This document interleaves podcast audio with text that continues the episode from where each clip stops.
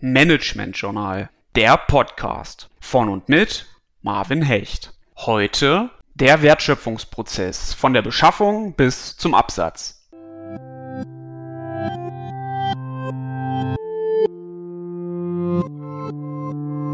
Schaut man sich den Begriff der Wertschöpfung an, so stellt man schnell fest, dass diese eng verbunden ist mit der Finanzwirtschaft. Im weitesten Sinne handelt es sich bei der Wertschöpfung um die Differenz zwischen den eingesetzten Gütern, einem betriebswirtschaftlichen Input und dem Ergebnis aus dem betrieblichen Transformationsprozess, dem Output. Anders bezeichnet handelt es sich also um einen generierten Mehrwert.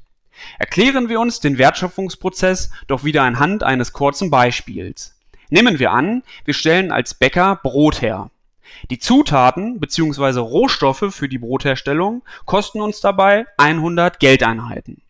Durch unsere Arbeitsleistung erzeugen wir aus den Rohstoffen ein Wirtschaftsgut, Brot.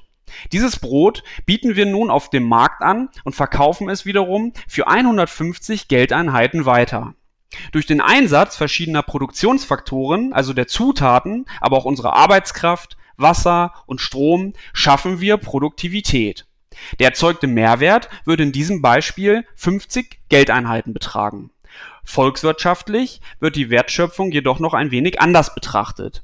Wir können diese Betrachtung aber wieder genau auf dem zuvor beschriebenen Beispiel aufbauen. Gehen wir hierzu nun davon aus, dass unsere Bäckerei im Jahr 100.000 Geldeinheiten an Gewinn erwirtschaftet.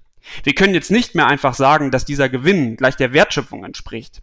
Vielmehr müssen wir jetzt auch die Ausgabenseite betrachten. Löhne oder Gehälter, Steuer oder andere Faktoren sind hierbei die indirekte Wertschöpfung, welche wir als Bäckerei für die Volkswirtschaft erbringen.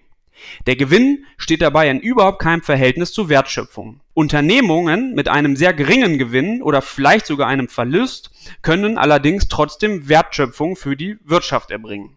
Der Mehrwert, welcher in einem Unternehmen durch die B- bzw. Verarbeitung von Betrie Produktionsfaktoren erzielt wird, stellt den Betrag der Wertschöpfung dar, welcher individuell je nach Unternehmensart und Branche aufgeteilt wird.